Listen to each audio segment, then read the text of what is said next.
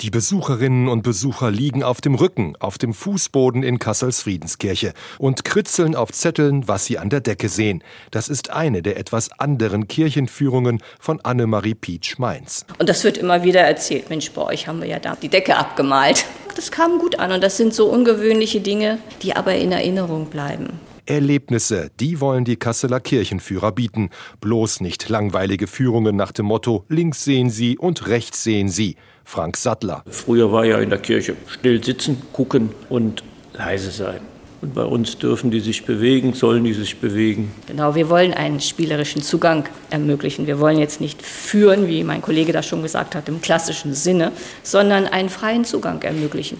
Die beiden Kirchenführer zeigen mir jetzt die Kapelle im Haus der Kirche, der Verwaltung der evangelischen Kirche Kurhessen-Waldeck.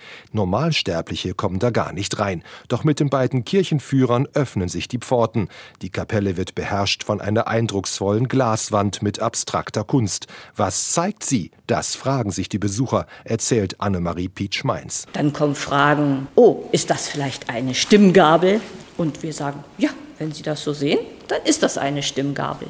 Dann sagen andere, das erinnert mich an einen Barcode. Und jeder hat irgendwelche Anknüpfungspunkte und findet sich dann auch in dem Bild langsam zurecht. Aber natürlich haben die Kirchenführer auch Zahlen und Fakten parat, wenn die Besucher danach fragen. Frank Sattler arbeitet einfach gern mit Menschen und er liebt Kirchen schon immer. Mir macht es eben Spaß und ich glaube, das überträgt sich auch, dass man da so eine gewisse Freude dran hat und die vielleicht aus unseren Augen zu den anderen Menschen rüberblitzt. Leider interessieren sich in Kassel nur wenige Menschen für Kirchenführungen, weil sie nicht wissen, wie spannend und vielfältig die Gotteshäuser sind, sagen die Kirchenführer. Eigentlich müssen wir uns immer sehr bemühen, dass wir überhaupt die Anzahl zusammenbekommen.